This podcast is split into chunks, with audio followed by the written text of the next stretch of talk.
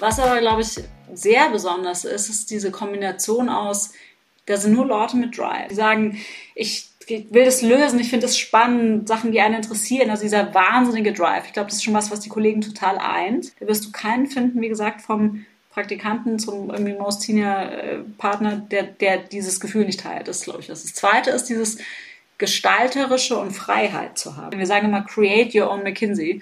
Und das ist, glaube ich, auch ein total wichtiges Thema. Also zu sagen, die Themen, die mich dann interessieren, ich fuchse mich da mehr rein, ich lerne Orte kennen, ich mache mehr Sachen international, ich baue Knowledge auf, das erzeugt dann wieder mehr Sog irgendwie für meine Themen. Also es ist wirklich von klein auf, dieses Thema Create Your Own McKinsey is very true. Und bei sowas hilft halt auch wieder Größe, weil man einfach Auswahl hat.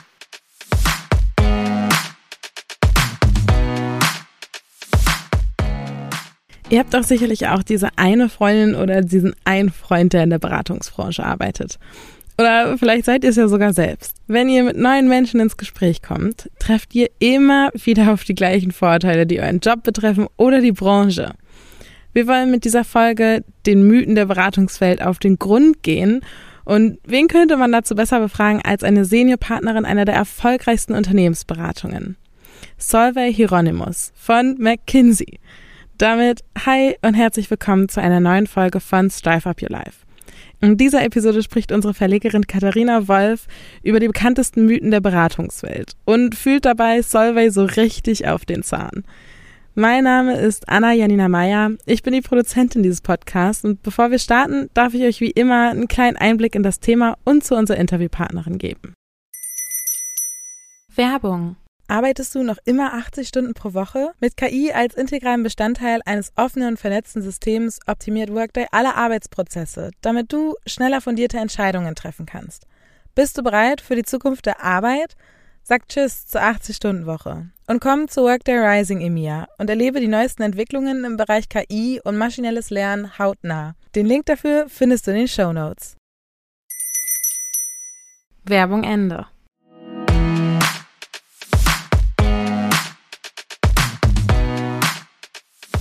Solvay ist seit fast 18 Jahren bei McKinsey und mittlerweile Seniorpartnerin bei der Unternehmensberatung. Darüber hinaus ist sie Co-Leiterin von McKinseys globalem Center of Government, ein Mitglied der McKinsey-Praxisbereiche Sustainability und People and Organization Performance und sie gehört dem Rat der McKinsey Global Institute an. Sie kennt McKinsey also nicht nur schon sehr lange, sondern auch aus wirklich unterschiedlichen Perspektiven. Solvay ist ein Young Global Leader des Weltwirtschaftsforums, Mitglied der Trilateralen Kommission und gehört dem hochrangigen Expertengremium der Europäischen Kommission für Zukunft der Arbeit an. Damit aber noch nicht genug.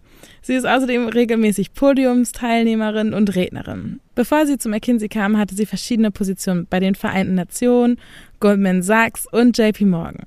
Bevor Solvay ihre berufliche Karriere gestartet hat, hat sie in Oxford, Madrid und Paris studiert und verfügt über einen Master of Science in Wirtschaftswissenschaften und einem Diplom de Grand École der European School of Management. Darüber hinaus hat sie einen Masterabschluss in öffentlicher Verwaltung mit den Schwerpunkten öffentlichen Finanzen, Entwicklungsökonomie und Sicherheitspolitik von der Columbia University New York.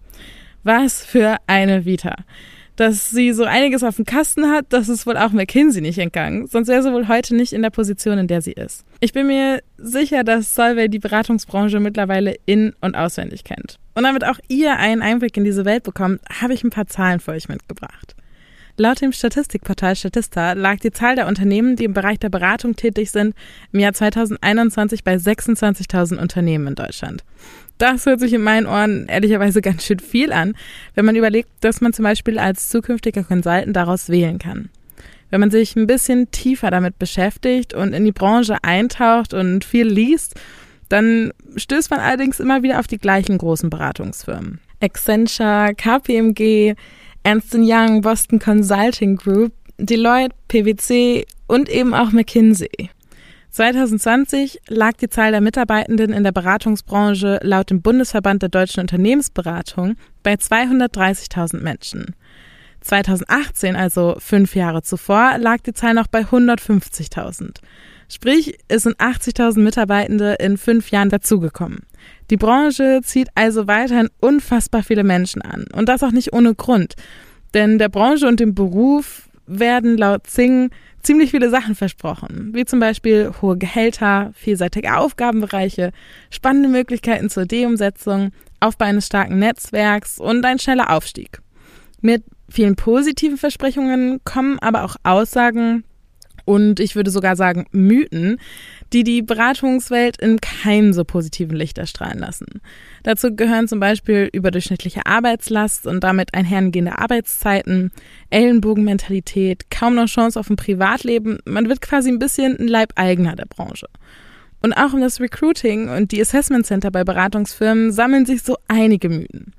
Genau wie in unserer aktuellen Ausgabe der Strive, in der es darum geht, wie die HR-Abteilung der Zukunft aussieht, sprechen auch Katharina und Survey ausführlich über die Mythen rund um das Recruiting bei diesen Beratungsfirmen und vor allem, wie sich das gewandelt hat. Denn diesbezüglich gibt es so einige Aussagen, die sich seit Jahren ziemlich hartnäckig halten. Darüber hinaus wird in dieser Folge beleuchtet, wie sich die Beratungsbranche durch Covid verändert hat und welche Einstellung Solveig ganz persönlich zu dem Thema Krisen hat. Das war's jetzt aber erstmal von mir. Bleibt dran und ich wünsche euch ganz viel Spaß bei dieser Folge von Strive Up Your Life. Werbung. Eines der kostbarsten Güter, die wir heute besitzen können, ist Zeit. Zeit für unsere Liebsten, Zeit für Hobbys oder andere Dinge, die uns erfüllen. Im Berufsalltag ist es manchmal nicht so leicht umzusetzen. Daher bietet E.ON Inhouse Consulting auch in der herausfordernden Beratungsbranche flexible Arbeitszeitenmodelle an. So möchten sie dich dabei unterstützen, Zeit für Familie und persönliche Hobbys mit einer ambitionierten Karriere in Einklang zu bringen. Du hast bereits Berufserfahrung und Lust, die Energiewende mit eigenen Projekten voranzutreiben? Dann schau doch mal auf ihrer Website vorbei.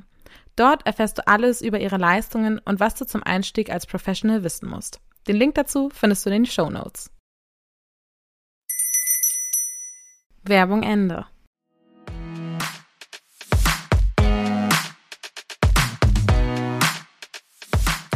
Hallo und herzlich willkommen auch von meiner Seite zu Strive Up Your Life. Ich habe wieder eine ganz spannende Gästin mitgebracht und hergebracht in Strive Up Your Life, ähm, nämlich die Solvay Hieronymus, die bei McKinsey arbeitet. Liebe Solvay, ich freue mich riesig, dass du da bist und wir starten direkt durch ins Thema, ähm, über das ich heute mit dir sprechen will. Du bist etwas ganz Besonderes bei McKinsey, nämlich zumindest mein letzter Wissensstand war, als wir letztes Mal gesprochen haben, dass es nur zwei Senior-Partnerinnen tatsächlich in Deutschland bei McKinsey gibt gibt, die oberste Ebene, die man erreichen kann bei McKinsey. Und damit wollen wir natürlich ein bisschen starten. Erzähl uns mal, wie dir das gelungen ist. Also der, der letzte Stand ist natürlich richtig, aber es wird wirklich Zeit, dass wir mal wieder sprechen und ich freue mich auch aufs Gespräch. Denn wir waren lange in der Tat nur zu zweit, die Ruth Heuss und ich. Ähm, inzwischen sind wir aber zu fünft. Äh, wir haben gerade drei neue Kolleginnen gewählt im deutschen Büro. Äh, über, Wie cool. Ja, wir freuen uns wirklich sehr und es macht einen wahnsinnigen Unterschied, äh, zu fünft und nicht nur zu zweit zu sein. Wir freuen uns wirklich sehr und sind natürlich noch nicht da, wo wir sein wollen, aber das war schon mal ein huge Leap. Wir haben uns mehr als verdoppelt. Da haben wir äh, auch drauf angestoßen gemeinsam. War echt schön. Ach, wie schön. Das sind doch, mit besseren Nachrichten könnten wir fast ja. gar nicht in diesem Podcast starten. Jetzt müssen wir uns so noch vornehmen, dass wir mit so guten Nachrichten irgendwie auch enden. Mal gucken.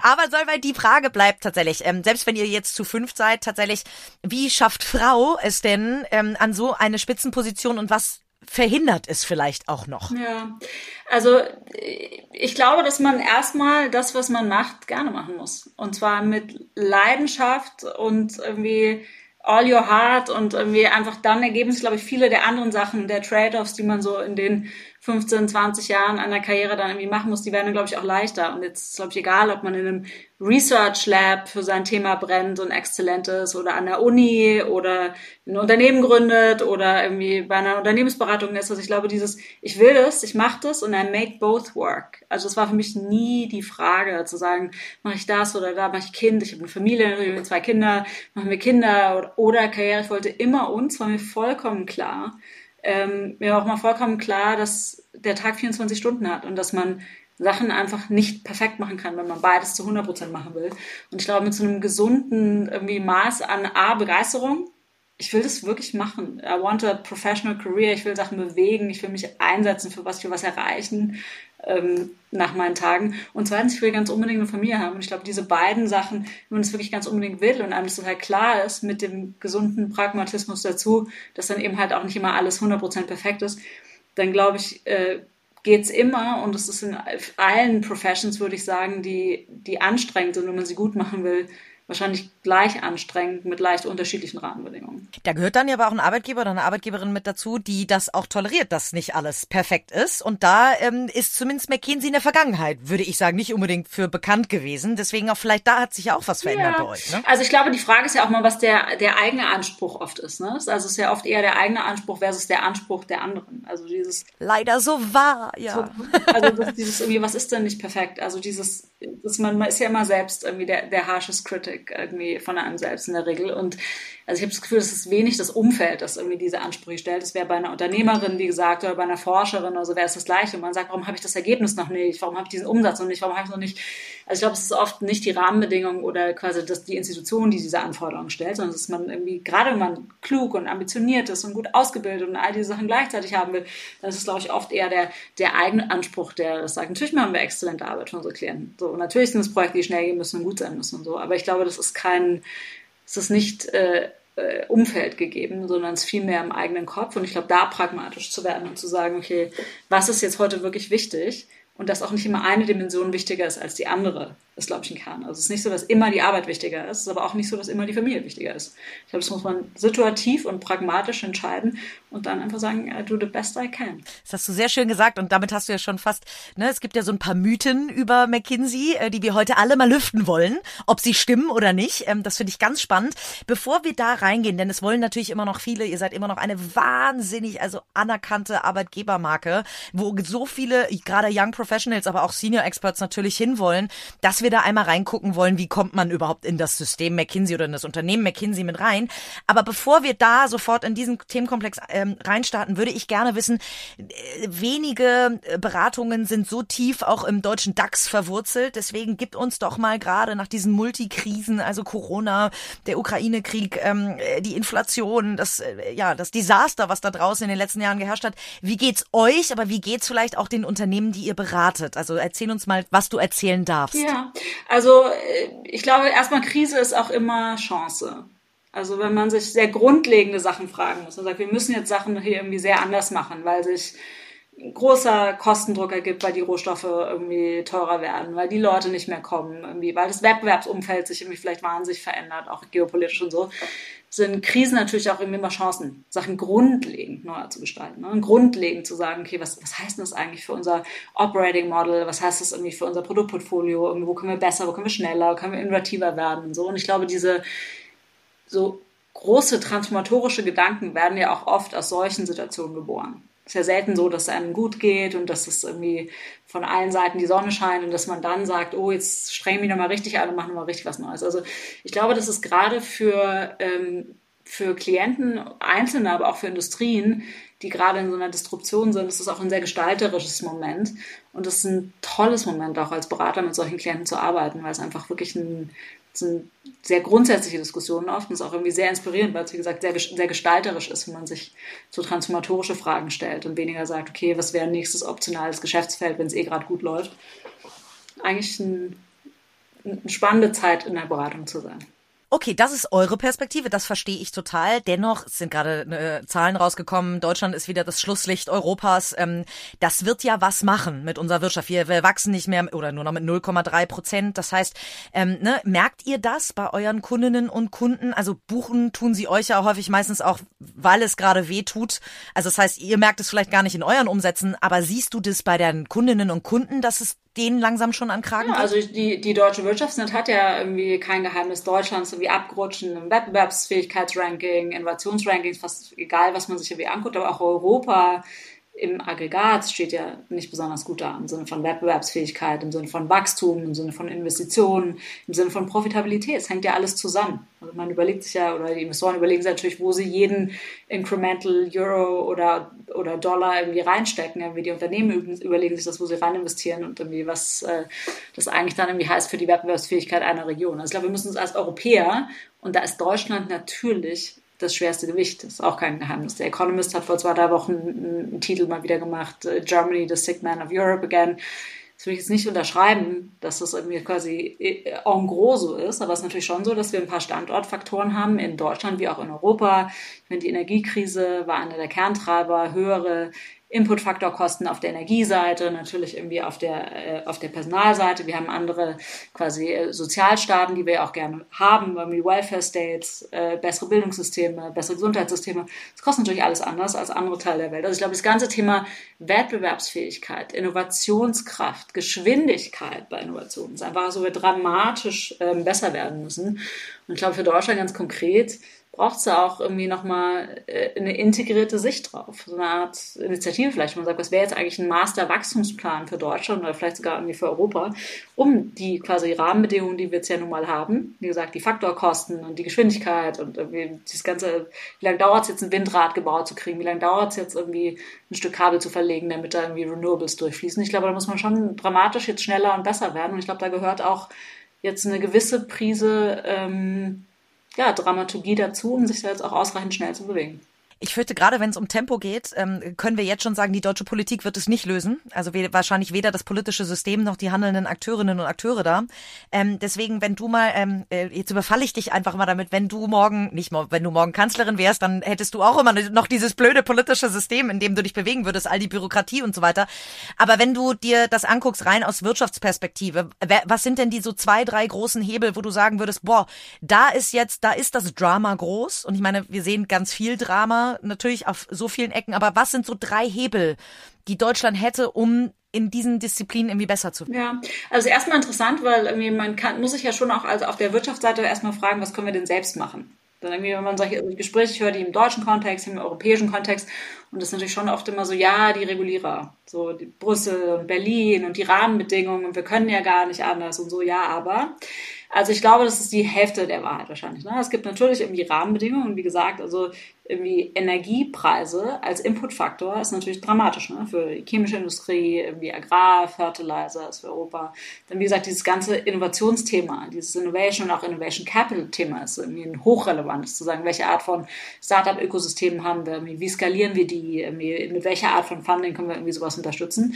Und dann gibt es natürlich auch nochmal dieses ganze Thema irgendwie schon nochmal Komplexität und Regulierung. Also einerseits natürlich in Europa über die föderalen Strukturen hinweg äh, ist irgendwie kompliziert passiert. Also es ist schon ein, äh, ein Umfeld, wo man ein bisschen was entschlacken könnte. Ich glaube, man muss sich aber auch als, auf der Unternehmerseite fragen, was können wir jetzt tun, einfach noch besser und vielleicht auch nochmal hungriger und äh, wettbewerbsfreudiger zu sein.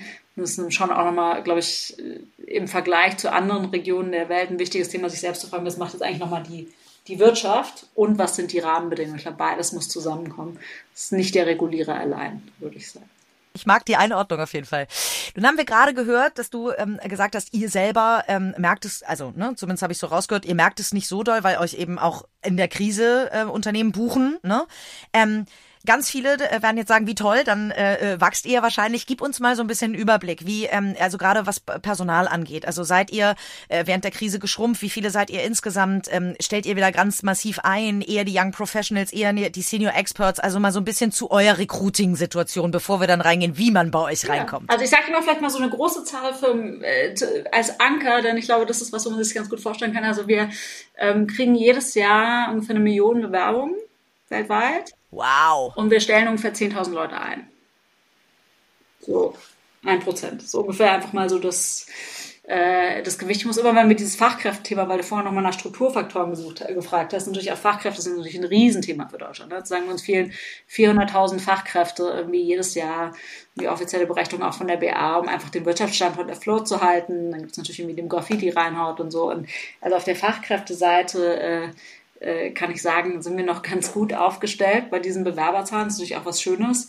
Ähm, aber wir möchten natürlich innerhalb von diesem Pool besser werden. Ne? Wir diversifizieren unsere Sources. Ich glaube, das mit meiner Kollegin auch gesprochen fürs aktuelle Heft oder das letzte, je nachdem, wann du es äh, sendest. Also ein, wie zum Thema, wie, diversifizieren wir eigentlich die Kanäle? Also von irgendwie 50 irgendwie Top Schools zu irgendwie 5000 Top Schools. Ich glaube, das genau die richtigen Zahlen sind und einfach zu sagen, wie diverser sind eigentlich die Schulen, von denen wir rekrutieren. Das ist quasi am Anfang von diesem äh, Recruiting-Funnel, den du ja gerade angerissen hast, also die Neueinsteiger, aber auch was sind eigentlich Profile, die wir entlang der Karriere einsammeln, die gar nicht so sehr von so klassischen Unis kommen, sondern die irgendwelche Programmierer sind, die irgendwie Design gemacht haben, die irgendwelche Solutions, Analytics-Sachen, so ganz andere Sachen eigentlich gemacht haben, Unternehmen gegründet, irgendwie along the way. Und inzwischen sind wir vielleicht noch bei 50 Prozent so klassischen Beratungsprofilen und die andere Hälfte unserer Profile, die wir jedes Jahr einstellen, sind mit ganz unterschiedlichsten Hintergründen und auch in unterschiedlichsten Lebensphasen. Und das McKinsey, bei dem ich angefangen habe, in 2005, 2006, äh, war sehr anders, deutlich homogener. Also heutzutage ist es ist schön, es ist auch wirklich äh, erfrischend zu sehen. So Kollegen, die, wie gesagt, nur Design machen und sich fragen, wie nachhaltigeres Design geht und wie besser. Also ich finde es war undenkbar natürlich irgendwie noch vor zehn Jahren. Oder wie gesagt auch viele Tech-Profile, Leute, die einfach nur an irgendwelchen Solutions arbeiten, sehr Analytics sind und so. Also spannend und ähm, auch die Teamzusammenarbeit ist dadurch eine ganz andere, weil es natürlich ein viel weniger homogenes Team ist. Aber die Probleme unserer Klienten sind einfach auch viel weniger klar umrissen, weil einfach Komplexität wahnsinnig gestiegen ist in den letzten 10, 15 Jahren. Und darum müssen wir die natürlich auch abbilden, um da überhaupt noch guten Rat geben zu können. Gibt es da einen einheitlichen Recruiting-Prozess? Also wir werden gleich noch über den Mythos äh, äh, Assessment Center bei McKinsey natürlich sprechen. Da können wir dich, also das kann ich dich nicht nicht fragen. Muss ein Designer oder eine Designerin oder eine Coderin oder so, muss die auch durch so einen Prozess durch? Also muss auch durch einen Recruiting-Prozess, aber es ist natürlich, du würdest ja äh, quasi einen Pinguin nicht bitten, einen Baum hochzuklettern. Da gibt's ja so schöne Bilder, ja, ein schönes Beispiel. wenn du diesen Recruiting-Comic kennst, wo man immer sagt, und klettert jetzt now we do a fair exam, everybody climb up that tree. Und da steht dann eine Giraffe und ein Affe und ein Pinguin und so. Man muss sich ja schon überlegen, was die Leute, in was die exzellent sein sollen. Also wir suchen nach Exzellenz, Punkt. Also Leute müssen sehr, sehr gut sein in den Dingen, die sie tun, weil wir unsere Klienten sehr, sehr, sehr gute Teams zusammenstellen möchten für sehr, sehr schwierige Fragestellungen. So, und das ist ja schon die Value Proposition. Aber um sehr, sehr gut in Design zu sein, musst du natürlich irgendwie viel weniger irgendwelche Marktstudien irgendwie rechnen können, irgendwas abschätzen oder ein wahnsinnig guter irgendwie Coder zu sein oder ein wahnsinnig, also gibt es einfach sehr unterschiedliche Profile, die werden dann auch dezidiert natürlich so interviewt, um überhaupt feststellen zu können, ist das irgendwie exzellent, in welchem Kontext ist das zu sehen Sonst kann man das ja gar nicht beurteilen. Ich könnte dir aus Headhunter-Perspektive sagen, warum ich glaube, dass viele zu euch wollen. Aber ist das das aus deiner Sicht, dass, ähm, dass Menschen, die zu euch wollen, mit sehr guten Menschen arbeiten wollen? Oder warum ist diese Faszination? Weil ich meine, es ist ja eine Traumsituation, in der ihr seid, so viele Bewerbungen zu bekommen und aus den Besten der Besten auswählen zu dürfen. Da würden andere Unternehmen sich eine, linke oder vielleicht sogar eine rechte Hand für abhaken, so ungefähr. Ähm, äh, äh was ist diese Sogwirkung bei McKinsey? Ich glaube, es ist eine Kombination aus Faktoren. Das ist natürlich schon einerseits natürlich irgendwie Reputation. Also wir werden jetzt dann 100 Jahre alt. Ähm, das ist schon ganz schön lang für so eine, also für eine Professional Organization, die diese Profession ja irgendwie erfunden hat. Ne? Also dieses, man berät irgendwen, wie er sein Unternehmen besser führt, ist ja bei mir auch undenkbar vor 100 Jahren.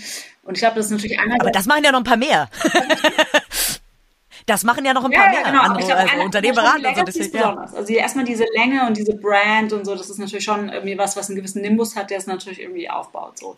Was aber, glaube ich, sehr besonders ist, ist diese Kombination aus, da sind nur Leute mit Drive die was machen wollen, die was gestalten wollen. Also das drum, übrigens, wenn man aus McKinsey rausgeht, ist die größte Fragestellung, weil du gerade Headhunter sagst, egal welches Senioritätslevel, ist die Frage, kann man denn normale Menschen führen? Weil ihr habt ja immer nur Leute sitzen, die quasi vom Praktikanten zum Seniorpartner, die sagen, ich will das lösen, ich finde das spannend, Sachen, die einen interessieren. Also dieser wahnsinnige Drive. Ich glaube, das ist schon was, was die Kollegen total eint, dass man was gestalten möchte, dass man nicht irgendwie ins Büro geht, um dann um vier wieder heimzugehen, sondern zu sagen, ich möchte hier an dem Tag richtig was gestalten. Da wirst du keinen finden, wie gesagt, vom Praktikanten zum irgendwie Most Senior äh, Partner, der, der dieses Gefühl nicht teilt. Das glaube ich. Das zweite ist dieses, gestalterische und Freiheit zu haben. Sozusagen, also in diesen, an was ich arbeite, das ändert sich. Ich habe nicht immer den gleichen Projektleiter, ich kann mir die Themen aussuchen, ich kann mich in gewisse Richtungen entwickeln. Wir sagen immer, create your own McKinsey. Und das ist, glaube ich, auch ein total wichtiges Thema. Also zu sagen, die Themen, die mich dann interessieren, ich fuchse mich da mehr rein, ich lerne Orte kennen, ich mache mehr Sachen international, ich baue Knowledge auf, das erzeugt dann wieder mehr Sog irgendwie für meine Themen. Also es ist wirklich von klein auf, dieses Thema Create Your Own McKinsey is very true. Und bei sowas hilft halt auch wieder Größe, weil man einfach Auswahl hat. Also wir haben irgendwie über 100 Büros, unsere ganzen Practices, die ganzen Functions, da ist einfach so viel, so viele Themen und so viel Vielfalt dass man sich einfach auch wahnsinnig gut die, die Themen dann so gestalten kann, die einen wirklich selbst bewegen. Und zu deiner Ausgangsfrage zurück, wie, wie schafft man das denn so lange? Hält man aus, hast du, glaube ich, gesagt. Ähm, ist einfach, wenn du Themen hast, die dich begeistern und die du gern machst, wo du das Gefühl hast, irgendwie, ich kann es selbst gestalten, I write my own lottery ticket every week. Das ist äh, für freiheitsliebende Menschen, glaube ich. Freiheitsliebende, die gerne was bewegen wollen. Das ist eine gute Kombination für uns. Cool. Ich glaube, aus Headhunter-Perspektive kann man auch noch sagen, wenn man McKinsey im Lebenslauf hat, hat man so ein Proof of Concept drin. Da überprüft fast keiner mehr, ob du intelligent bist. Das wird dann angenommen. Ja, da ist auch ein bisschen, also das ist interessant, weil du das sagst irgendwie und das ist auch von vielen, die kommen, haben gesagt, ich bleib zwei Jahre. Ich wollte auch zwei Jahre bleiben. Das war immer so, erstmal so, ich lerne dann mal ein bisschen das Handwerk und dann gehe ich vielleicht zu den Vereinten Nationen oder so. Also ich glaube, ich hatte die wenigsten, die du fragst, auch die lange dabei sind, kamen und haben gesagt, ich werde hier Partner, ich bleib hier 20 Jahre. Also die wenigsten, also ich kenne ehrlich gesagt wahrscheinlich keinen. Und die, die es gesagt haben oder hätten, sind wahrscheinlich die, die heute nicht mehr da sind. Also ich glaube, da ist schon auch so ein gewisser, irgendwie, ich komme erstmal, um was zu lernen, irgendwie Default irgendwie dabei. Und dann lernt man natürlich irgendwie auch eine Menge. Ähm, und es ist schon so, wenn du halt durch so einen Bewerbungsprozess gehst, mit diesen, wir suchen die Besten, wir stellen Exzellenz zusammen, dann lernen die auch noch unglaublich viel, weil die in jedem Jahr drei, vier, fünf Industrien sehen, immer mit neuen Leuten arbeiten, in so einem fast-paced Environment viel Verantwortung früh kriegen. Das ist halt so ein bisschen so wie Diamantenpressen. Wir haben schon guten, quasi die guten ersten irgendwie vorne und dann sind die auch noch in so einem Umfeld. Dann werden die halt quasi in dem Umfeld auch noch besser ähm, also wir sind jetzt auch nicht erstaunt, dass die unsere Kollegen danach auf dem Arbeitsmarkt äh, ganz gute Sachen machen. Und äh, ist auch schön. Also entstehen lebenslange Freundschaften und gleichzeitig verbindet einen das sehr, diese Jahre, ob es zwei sind oder 20 dieser Wille, also der Will to grow, der Wille zu wachsen. Du hast gerade gesagt, ne, dass ihr einen hohen Anspruch habt an, an die Leute, die mit euch arbeiten, äh, ähm, die in den Teams arbeiten. Wie überprüft ihr den denn? Jetzt müssen wir mal aufs Assessment Center kommen. Ihr werdet euch ja dabei was denken. Eine Außenstehende wie ich, die irgendwie auch mit 19 ähm, äh, entscheiden musste, was studiert sie und so weiter. Natürlich ist McKinsey oder Beratung insgesamt immer im, im Hinterkopf und dann ist man schnell beim Assessment Center und schnell bei solchen Fragen, wie viele Bälle passen in eine Boeing 747 rein. Auch das ist ein Mythos, dass ihr sowas fragt, erklär mal, wie das funktioniert erstmal, so ein Assessment Center, so ein als Young Professional, sage ich ja, mal. Nee, auf jeden Fall. Also äh, diese Frage mit der mit der Boeing, die bringt mich immer zum Lachen, weil ich glaube, dass das, also ich wüsste nicht, ob das irgendeine Beratung so eine Frage äh, heutzutage noch stellt und wenn sie mal eine gestellt haben, wahrscheinlich in den 80ern, um einfach mal zu sehen, ob man irgendwie Länge mal Breite multiplizieren kann, so drei Annahmen treffen. Ob das ein besserer Berater macht, da würde ich mal ein großes Fragezeichen dran machen, auch schon in den 80ern.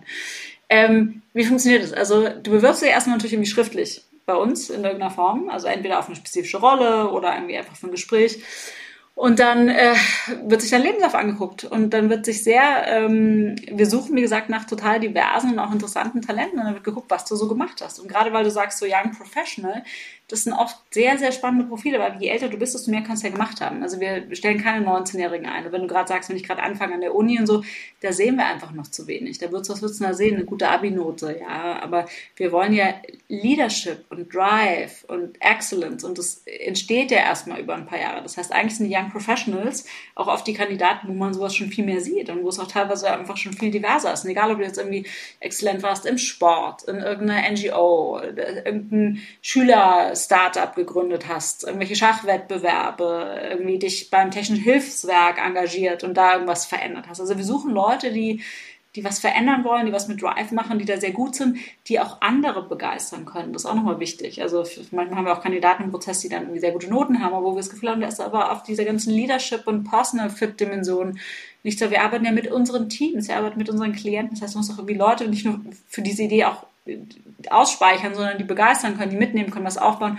Und das zeigt sich schon am Lebenslauf, finde ich. Also egal, ob du jetzt irgendwie, weiß nicht, wie gesagt, in der Partei aktiv warst oder das lokale Tierheim nach vorne gebracht, aber es gibt dieser Drive, was zu machen und dann was Exzellentes hinzukriegen, für deine Themen Leute zu begeistern, Sachen nach vorne zu bringen und dann so dieses Leuchten in den Augen, wenn du diese Sachen erzählst und dir die nicht irgendwo angelesen hast, da sind schon unsere Interviewer ganz geschult drin, da kommt schon, äh, sieht man schon viel über den Kandidaten, ob da, was da dahinter ist und ob es vielleicht passen könnte.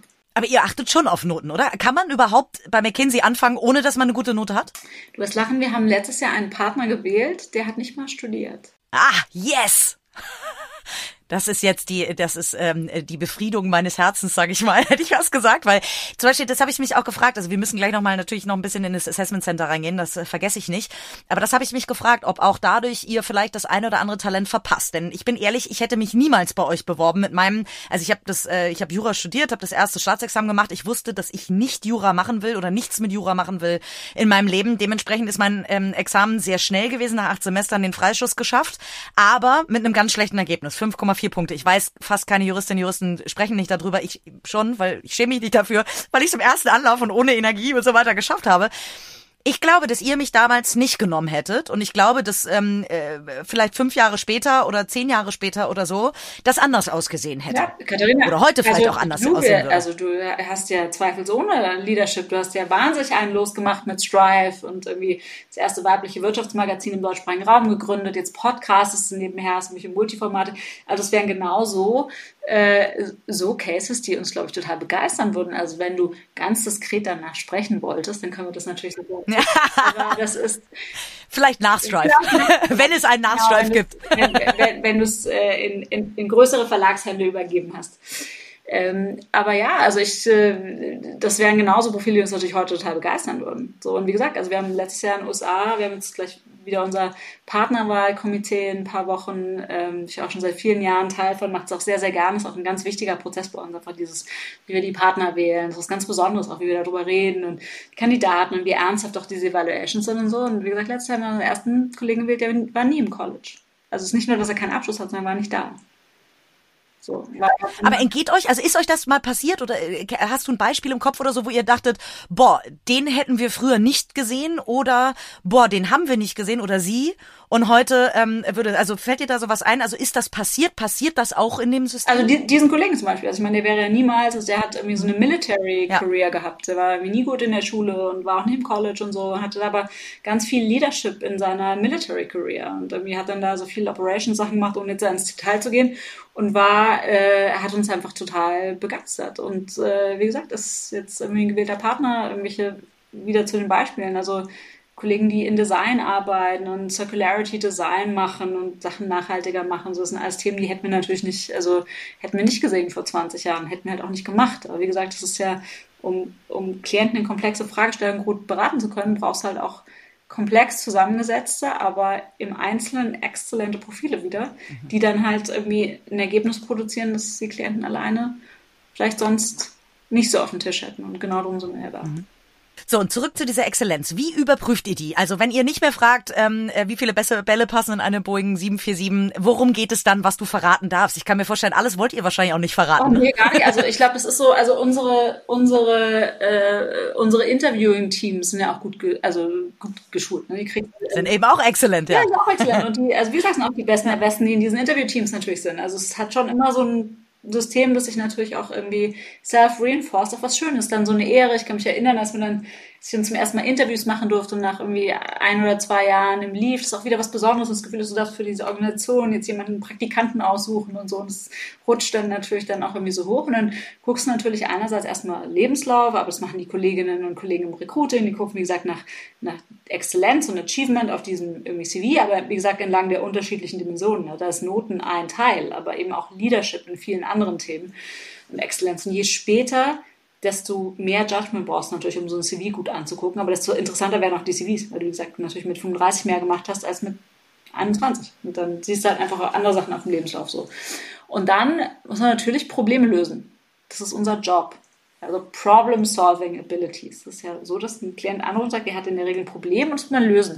Und das muss man dann irgendwie strukturiert durchdenken, also Structural Thinking, irgendwie konzeptionell ein Problem gut umreißen können und sagen, irgendwie, wie würde ich denn da überhaupt vorgehen? Und es geht ja gar nicht so sehr um die richtige Antwort, ob ich danach sage, irgendwie die Antwort ist fünf oder sieben oder zu deiner Frage, wie viele Bälle da reinpassen, irgendwie die Antwort ist irgendwie 12.718. Sondern ich zu fragen, wie nähere ich mich denn einer mir unbekannten Situation, einem komplexen Problem und wie würde ich das eigentlich strukturieren? Also konzeptionell erstmal, also wie denke ich darüber nach?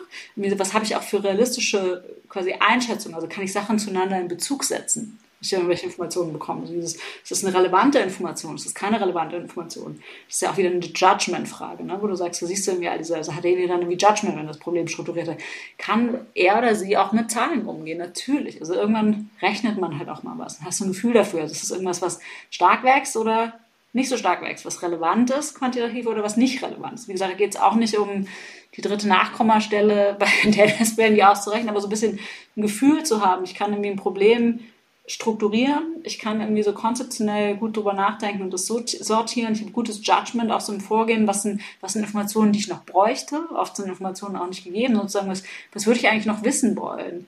Irgendwie, um die Frage überhaupt beantworten zu können. Und dann irgendwie, wie würde ich denn einschätzen, dass irgendwie die unterschiedlichen Faktoren, die ich jetzt gehört habe, ungefähr zusammenpassen?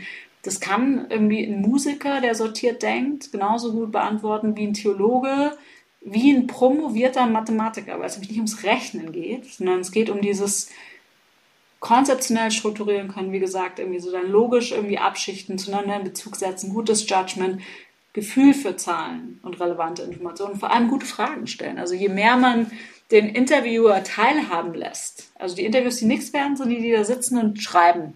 Und schreiben zehn Minuten, dann streichen sie was durch und dann schreiben sie weiter. Moment, nochmal ganz, ganz kurz. Ich glaube zwölf. Da kommt nicht so viel bei raus. Wenn du irgendeine Frage stellst und die Antwort 12 kriegst, kannst du nicht so viel darüber sagen. Bei uns geht es nicht darum, ob die Antwort 12 ist oder 12.000, sondern es geht darum zu sagen, wie gehst du dran, wenn du ein Problem lösen musst? Unter Uncertainty, ein Problem, das du noch nie gemacht hast, wie würdest du es abschichten? Das ist ja eigentlich der Job. Problemlösefähigkeit. Machen wir jeden Tag. Wir lösen Probleme für unsere Klienten. Also eigentlich prüft ihr, wenn ich das mal zusammenfassen darf, ähm, ich, ich weiß gar nicht, kann, kann ich nur auf Englisch sagen, auf Deutsch klingt es irgendwie doof. Ihr prüft ab, ob jemand wirklich dieses Connecting the Dots kann. Wir nennen es Problem Solving. Also ja, ah, Problem Solving. Ja. Das ist eigentlich die Kernjob Description. Ja. Also dann gibt es noch andere Sachen, die wir machen. Dann machen wir natürlich, wir bringen unseren Leuten was bei, wir arbeiten mit Klienten zusammen und das ist ein Unterschied. Wir wissen dann, welche Sachen dann je nachdem Karrierestufe und so knowledgeable Themen aber im Kern ist das, was wir machen, dass wir lösen Probleme für unsere Klienten. Problem Solving. Und da gibt es unterschiedliche Dimensionen. Wie gesagt, Conceptual, Analytical, Judgment. Und das ist einfach was, wo man, da kriegt man sehr schnell ein sehr gutes Gefühl für. So, ein paar Mythen müssen ja, wir noch bitte. aufklären. Ähm, die nächste, der, der nächste Mythos ist die 80, ist die, ja genau, ist die 80-Stunden-Woche. Ähm, äh, tatsächlich denkt man bei McKinsey automatisch an unendlich lange ähm, Arbeitszeiten, an Nächte durcharbeiten und so weiter. Erzähl mal, ähm, wie viel arbeitet man bei, bei McKinsey oder wie entwickelt sich das vielleicht auch? Ja. Also ich, die erste Frage ist erstmal so, it, it, it depends. Was ich vorhin noch gesagt habe mit diesen ganzen Projekten, kein Projekt ist wie das gleiche, wie das nächste. Also wenn ich sage, wenn ich jetzt zwei Wochen lang irgendeine Due Diligence mache, ist was anderes, als wenn ich jetzt irgendwie neun Monate lang einen Klienten auf irgendeiner Transformation begleite. Von, wie gesagt, einer ersten Strategie zu irgendwelchen Workshops, zu irgendeiner Implementierung. Also ich glaube, es hängt sehr natürlich vom Projektkontext ab. Also top-down würde ich sagen, also die 80-Stunden-Woche ist natürlich ein Mythos heutzutage. Das ist auch überhaupt nicht mehr eine Kultur. Das würdest du aber, fände ich auch spannend, wie du das in anderen Beratungen hörst, wenn du jetzt mal jemanden aus einer großen Bank oder so oder aus einem PA-Haus interviewen würdest. Also dieses nur die harten kommen Garten und wir arbeiten 80 Stunden die Woche und es ist auch irgendwie cool, mich hier all night das zu machen und so. Das war schon nicht mehr cool, als ich angefangen habe. Also ich weiß nicht, ob das, also zumindest bei uns nicht so. Ich glaube, so Banken ist vielleicht noch ein bisschen anderer irgendwie Kontext damals gewesen, habe ich zumindest als Praktikantin damals so erlebt.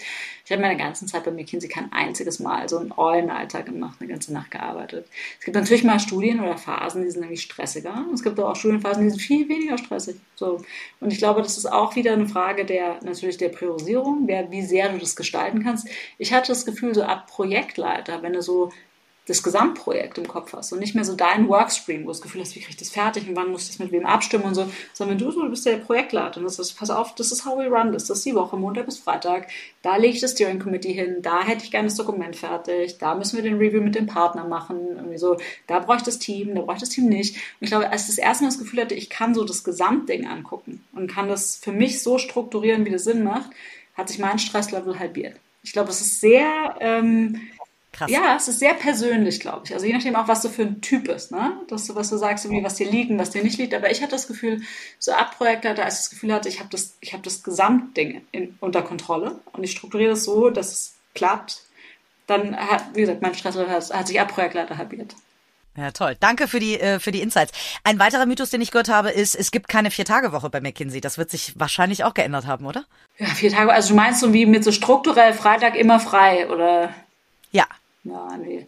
Also die Frage ist ja sowieso erstmal, was ist denn eine 100%-Stelle? Also ich glaube, das, so fängt ja die Diskussion an. Ne? Also back zu, mhm. zurück zu deiner irgendwie 80-Stunden-Woche oder so. Ist es eine 80-Stunden-Woche? Nein. Ist es eine 35-Stunden-Woche? Auch nein. So. Also, und die Frage ist ja, wann du irgendwie einfach hinkriegst, was du irgendwie hinkriegen musst. So, und ich glaube, so eine strukturierte, wir erscheinen freitags nicht, da hat ja die Branche sowieso schon diesen Mythos, ne? Also Freitag ist so Homeoffice und so. Ich meine, das gibt's ja alles nicht mehr so richtig mit Covid und weniger Travel ja. und so. Also ich glaube, die Zeiten sind ja auch äh, ein bisschen vorbei, aber es ist ja alles irgendwie viel flexibler geworden. Dieses strukturelle, wir arbeiten vier Tage die Woche, glaube ich nicht. Ich kann mir nicht vorstellen, dass wenn ein Klient anruft und dringend was braucht oder irgendwas, dass wir dann sagen, wir sind freitags nicht da, halte ich für seltsam. So, ich glaube aber gleichzeitig diese Flexibilität, die wir sonst während der Woche haben. Du sagst, ich brauche jetzt mal Mittwochnachmittag irgendwie Folgendes. Ich kann erst Montagmittag kommen, weil das, da bin ich auch wieder zurück bei diesem Drive und diesem Ethos und es ist so was Schönes mit unseren Teams, weil ich auch dann als verantwortliche Partnerin oder Seniorpartnerin das Gefühl habe, so, das, das will get done. Also ich will gar nicht wissen, wo die sind. Das heißt, für uns ist diese Frage auch so total theoretisch. Wenn ich das Gefühl habe, ich erreiche jetzt den ganzen Tag keinen oder der Klient den ganzen Tag keinen erreichen würde, das wäre natürlich irgendwie keine gute Situation. Aber dieses Gefühl zu haben, da kommt was raus und ich habe so viel Vertrauen in sowohl die Capabilities als auch in den Drive und die Ownership. Und weil du fragst, warum kommen die Leute gern? Genau deshalb, weil die halt auch die Freiheit haben, Sachen zu bauen. Damit kommt auch immer ganz viel äh, Verantwortung und eher Over-Delivery. Also uns ist eigentlich wichtig, wo die Leute sitzen, aber strukturell zu sagen, auf keinen Fall sitzen sie am Montag da, das halte ich für äh, weder hilfreich noch realistisch. Das heißt, auch niemand bei McKinsey, jetzt mal wirklich so hart reingefragt, hat einen 32-Stunden-Vertrag oder einen 30 Oh doch, klar, wir haben Part-Time-Rollen, natürlich.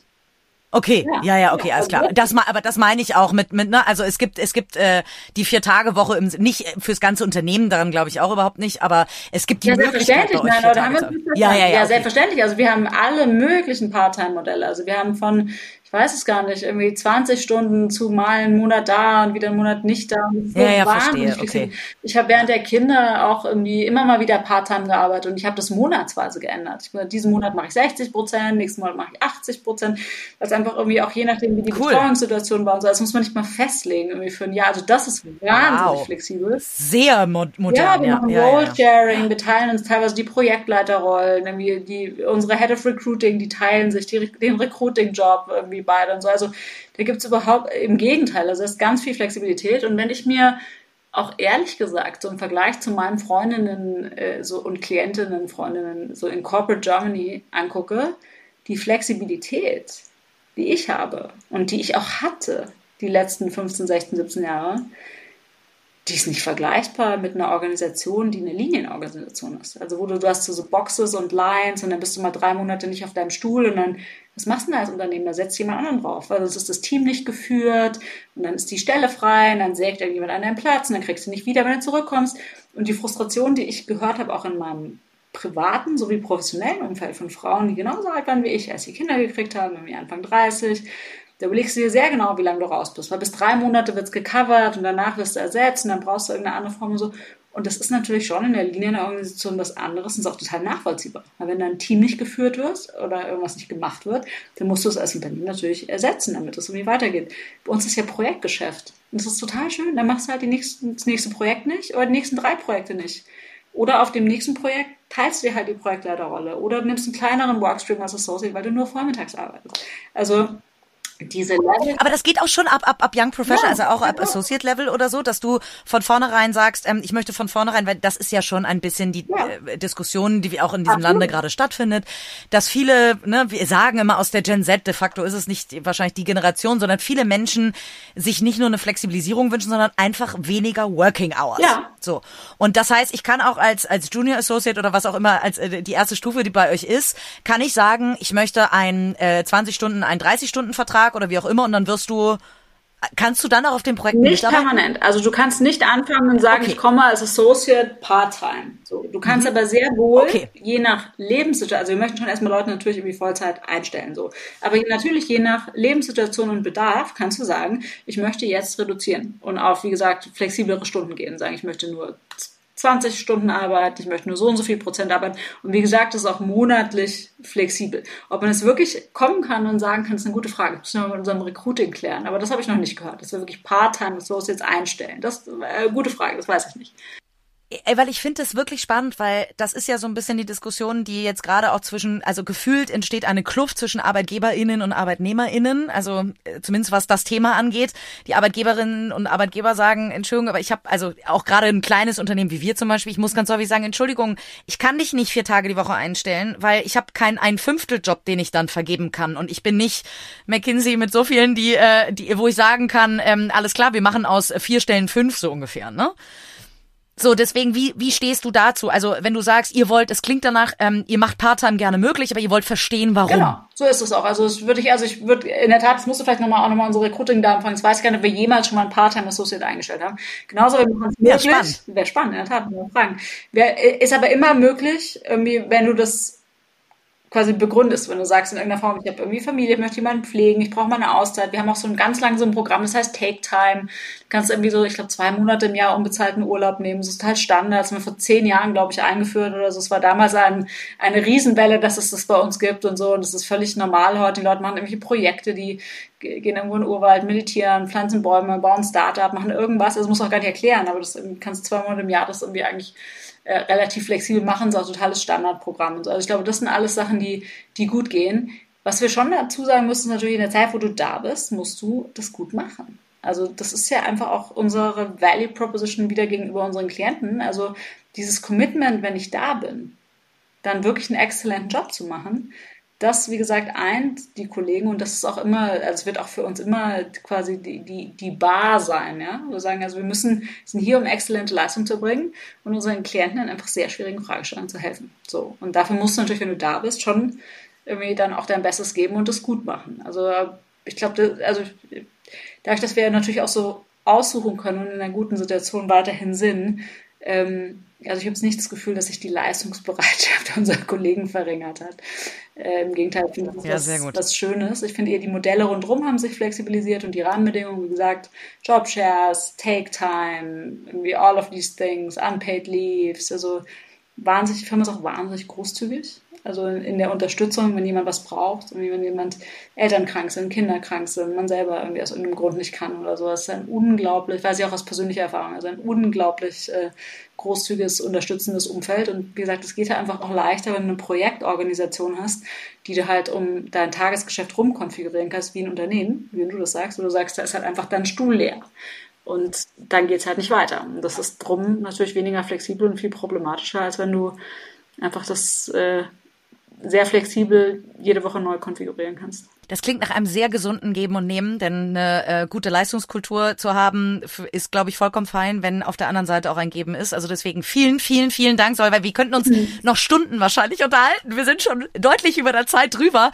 Ähm, ich bedanke mich ganz doll bei dir für die Insights. Ähm, ich glaube, ganz viele Menschen da draußen haben vielleicht McKinsey jetzt auch nochmal von der anderen Seite kennengelernt, vielleicht auch das, den ein oder anderen Mythos jetzt ähm, äh, konnten wir mal entzaubern. Ähm, und deswegen äh, würde ich sagen, ja, äh, das klingt ehrlicherweise so wie macht weiter so. Katharina kommt so, wie gesagt, das Angebot steht. äh, wenn du, wenn Stripe. So ein bisschen auf der haben wir ja noch vor, vor uns. Genau, wenn Stripe den Schuhen entwachsen ist, jederzeit Let's Talk. Ich wollte gerade sagen, wir müssen erstmal ein bisschen die gesellschaftliche ähm, äh, Mission erfüllen, da noch viel mehr Frauen in der Wirtschaft sichtbar zu machen und ja. dann könnten wir die gerne nochmal. Die Mission teilen wir, die habe ich persönlich auch. Ja, machen wir das gerne zusammen von Super. beiden Seiten. Großartig. Solveig, vielen Dank für deine Zeit. Bis ganz bald. Und ähm, ja, in diesem Sinne, euch draußen vielen Dank fürs Zuhören. Bye, bye. Dieser Podcast wird herausgegeben von Strive Publishing GmbH. Dir hat diese Episode gefallen? Dann folge doch gerne dem Podcast. Lass uns eine Bewertung da und teile Strive Up Your Life mit deinen Freundinnen. Du bekommst einfach nicht genug von Strive, das verstehen wir. Dann findest du uns bei Instagram unter strive-magazine, bei LinkedIn unter Strive Magazine oder schau doch gerne auf unserer Website www.strive-magazine.de vorbei, abonniere unsere Newsletter oder auch die Printausgabe. Alle Links findest du in den Show Notes. Schön, dass du dabei warst.